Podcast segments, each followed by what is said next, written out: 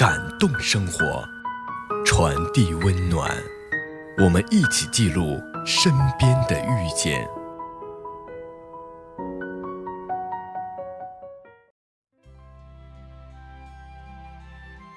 亲爱的听众朋友们，你们好。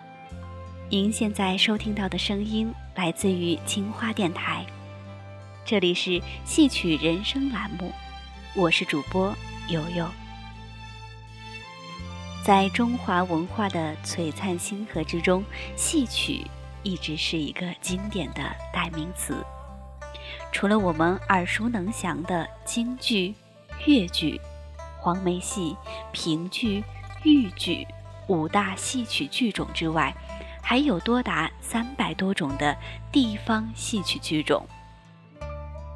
在说到五大戏曲剧种的时候，相信大家也能想到一些经典的曲目和唱段，比如说京剧中的《霸王别姬》，越剧中的《孔雀东南飞》，评剧中的《杜十娘》，以及豫剧中的《花木兰》和黄梅戏中的《天仙配》。女驸马等等。今后的节目当中，我们将一起去探寻这些深藏的戏曲魅力，同时也希望我们的听众朋友可以在繁忙的都市生活当中抽出一点时间，和我们一起重温这些声韵悠扬的经典，重拾那些沉淀的文化瑰宝。那么接下来就让我们正式进入青花电台第一期节目的主题——记忆中的黄梅戏。其实说到黄梅戏，大家最过熟悉的就莫过于天仙配和女驸马了。即使唱不会，也唱不全，但说起天仙配这三个字，大家脑海里最先浮现的，大概同我一样。那就是树上的鸟儿成双对，绿水青山带笑颜这句唱词了。当我念及到这句唱词的时候，估计大家在心里也都跟着一起默默地唱起来了吧。其实，如果大家留心的话，会发现我们常常能在春晚的戏曲类节目里听到这段唱段。也不知道大家现在听我说起的时候，还能够想得起这段唱段的哪些内容呢？那么话不多说，首先就让我们一起再来回顾一下这段经典的唱段，也回顾一下这段美丽的仙凡恋。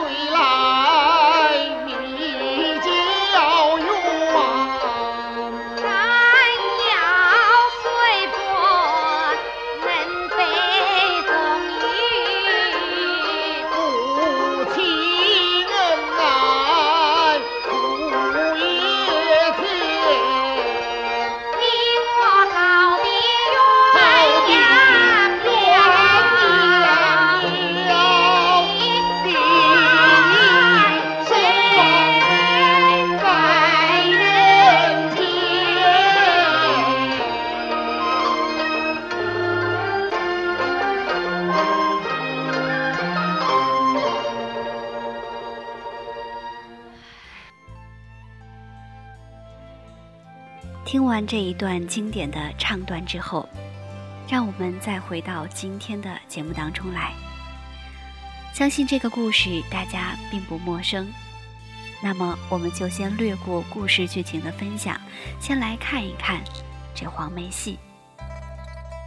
说起黄梅戏，我在这里为大家简单的科普一下：黄梅戏又旧称黄梅调或采茶戏。与京剧、越剧、评剧、豫剧并称中国五大剧种。黄梅戏唱腔淳朴流畅，以明快抒情见长，具有丰富的表现力。黄梅戏的表演质朴细致，以真实活泼著称。黄梅戏是由山歌、秧歌、茶歌、采茶灯、花鼓调。先于农村，后入城市，逐步形成发展起来的一个剧种。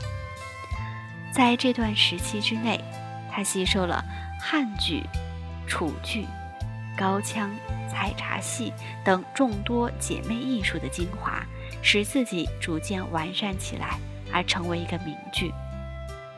那么它的起源大约可以追溯到清朝乾隆年间，但形成一个完整的剧种。还是近代的事。黄梅戏唱腔委婉清新，分花腔和平词两大类。花腔以演小戏为主，富有浓厚的生活气息和民歌风味，多用衬词，如呼舍、魏阙两大类。黄梅戏唱腔委婉清新。分花腔和平词两大类。花腔以演小戏为主，富有浓厚的生活气息和民歌风味，多用衬词，如呼舍、未却之类。有夫妻关灯、蓝桥会、打出草等等。平词是正本戏中最主要的唱腔，常用于大段叙述、抒情。听起来委婉悠扬，有《梁祝》《天仙配》等等。现代黄梅戏在音乐方面增强了平词类唱腔的表现力，突破了某些花腔专戏专用的限制，吸收民歌和其他音乐成分，创造了与传统唱腔相协调的新腔。黄梅戏以高胡为主要伴奏乐器。加以其他民族乐器和锣鼓配合，适用于表现多种题材的剧目。其中，《天仙配》《女驸马》《玉堂春》和《牛郎织女》在众多剧目当中影响较大。前面我们听过《天仙配》，那么现在就让我们一起来欣赏一下《女驸马》选段：“谁料皇榜。”中状元。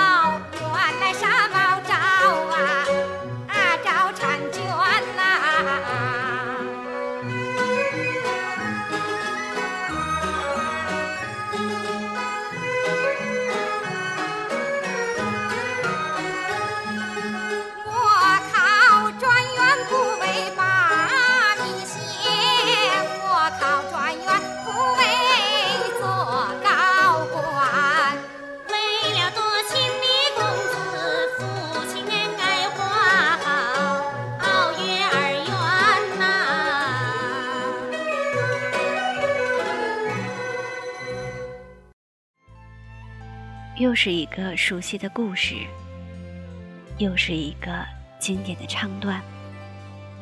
其实，简单的听我说到这些内容，相信我们的听众朋友们仍然还是会觉得对黄梅戏了解有限。其实不妨，大家如果有兴趣的话，可以在有时间的时候去找一找这些经典的唱段，去听一听这些经典的唱段，让自己多听些经典，也多些文化积淀。